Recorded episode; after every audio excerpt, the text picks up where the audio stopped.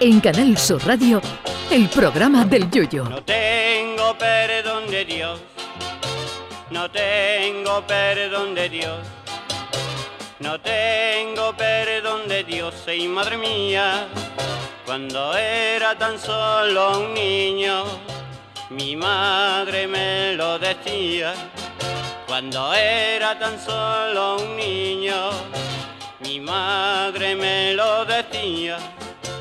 No tengo perdón de Dios, no tengo perdón de Dios, no tengo perdón de Dios. Perdóneme usted, madre mía.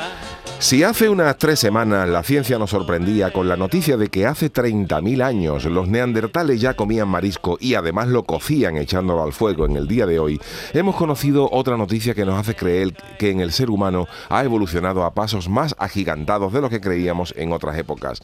Porque uno pensaba que para ver a un ser humano, el primer ser humano tomándose una cervecita fresquita junto con un platito de pescadito frito, habría que remontarse a un siglo o dos siglos atrás. Pero para ver a los primeros seres vivos con un vaso de cerveza y su ración de pescadito, no hay que irse a la Triana del 1800 y poco o a la Cádiz, Málaga o Huelva del siglo XVII o XVIII, sino mucho más atrás.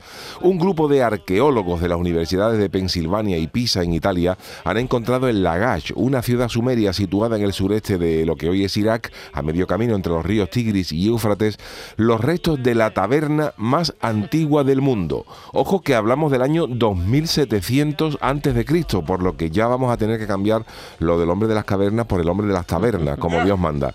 Y no se vayan a creer que eso era una taberna mojonera, que va. Los sumerios de aquel entonces tenían bares con cerveza, eh, con neveras rudimentarias para mantener fresquita la cerveza y los alimentos, y tenían hornos para cocinar la comida y un gran patio para sentarse a comer. Y junto al horno, unas estanterías con platos listos para ser servidos, entre los que se incluía el pescadito frito, lo que viene a ser un pelotazo de los gordos.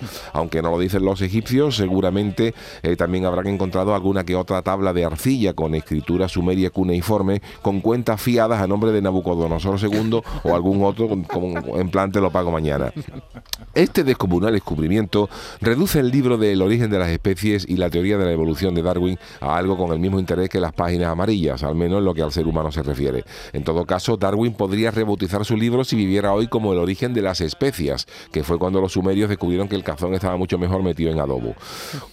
Yo estoy convencido de que esto es solo el principio porque al ser humano le ha gustado la buena vida desde siempre y nuestros ancestros no eran tan carajote como pensábamos. Nosotros pensando que esta gente solo les interesaban las guerras y las conquistas y resulta que también morían con el pescadito frito y la cerveza.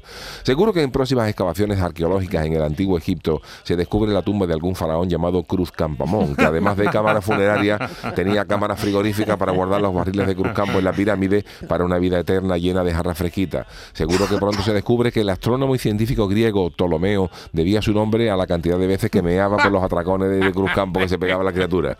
Seguro que está también al caer que cuando los antiguos egipcios adoraban a Apis no lo hacían al buen sagrado, sino a la lata de foie grande junta en un pan. Si es que el ser humano no ha sido tan carajote como pensábamos desde tiempos inmemoriales. Es al revés. Con tanta corrección política y revisionismo del bueno, carajote nos estamos volviendo ahora. Lo que yo te diga. Ay, mi velero mío. Canal Sur Radio. Llévame contigo a la orilla del río. El programa del Yoyo.